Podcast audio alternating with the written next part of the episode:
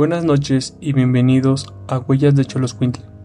El relato de esta noche viene de la ciudad de Irapuato, en el estado de Guanajuato, lugar que fue fundado el 15 de febrero del año de 1547 bajo el nombre de Congregación de San Marcos de Irapuato, nombre que recibió de la mano de Vasco de Quiroga por orden del emperador Carlos V, dado que ahí se suscitaron las instalaciones de misiones religiosas y con ello la arquitectura de templos contiguos en el centro de la ciudad.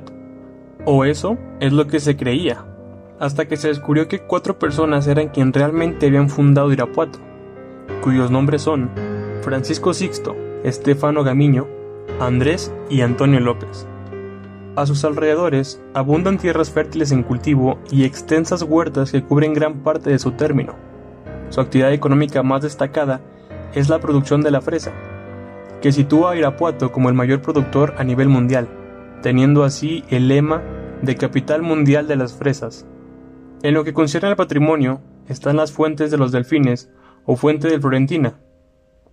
Este último lo recibe por su origen italiano, que por el año de 1864 el emperador Maximiliano de Habsburgo donó, labradas en bronce, y ambas para Irapuato.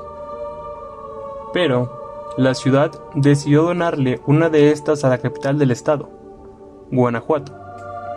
Una de las mejores construcciones de la ciudad, sin duda alguna, es la casa del emperador de México, Agustín de Iturbide, lugar donde vivió y crió a su hijo Salvador.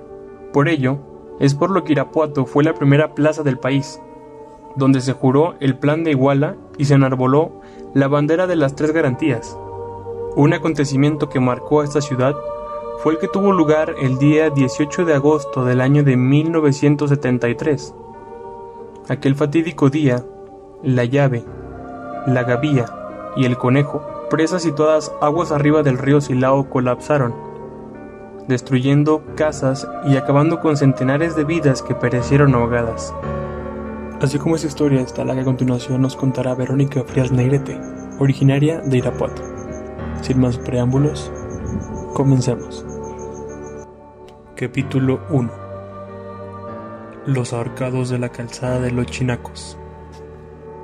Eran las 2.53 de la mañana cuando Alberto, Jennifer y Manuel salían del conocido antro que estaba ubicado sobre Calzada de los Chinacos, casi esquina con Lázaro Cárdenas, con rumbo a sus casas a descansar unas horas. ¿En serio no quieres que te llevemos, Alberto? Preguntó Jennifer. ¿Cómo crees? Si ya sabes que vivo aquí nada más cruzando la avenida de la Reforma. Más van a tardar en traer el auto que yo en llegar a casa. Contestó Alberto despidiéndose de la pareja y emprendiendo el camino por calzada de los chinacos. Llegando al camellón, pasando por la calle Héroe de Nacosari, se tuvo que esperar bajo los árboles a que pasaran unos vehículos que en ese momento transitaban por el lugar.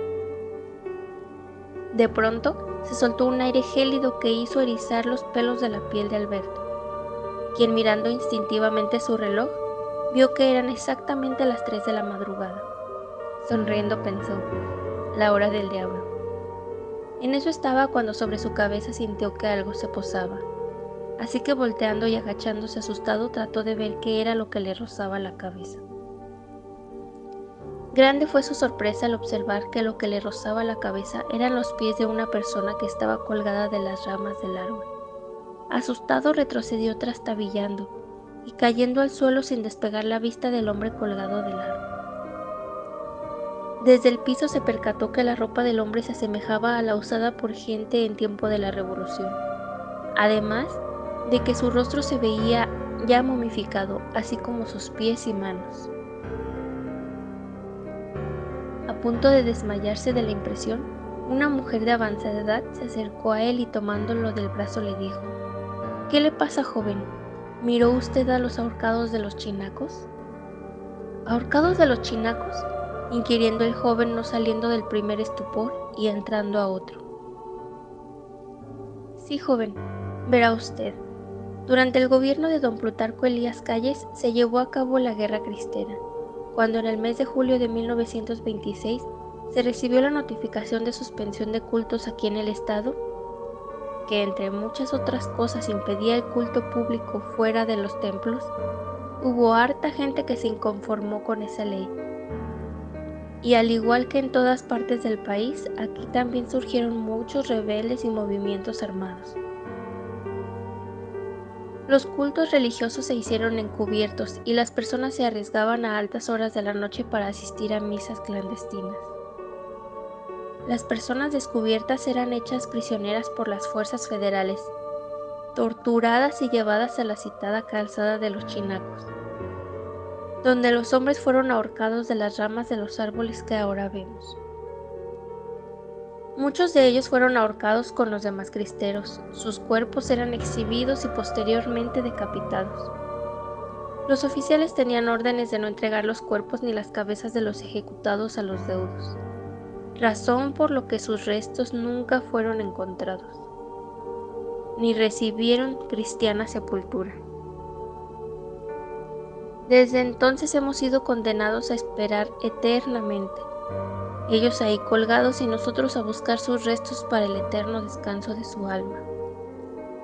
Dicho esto, la anciana se transformó en cadáver y luego en cenizas, dejando a Alberto blanco de terror y en un completo estado de shock.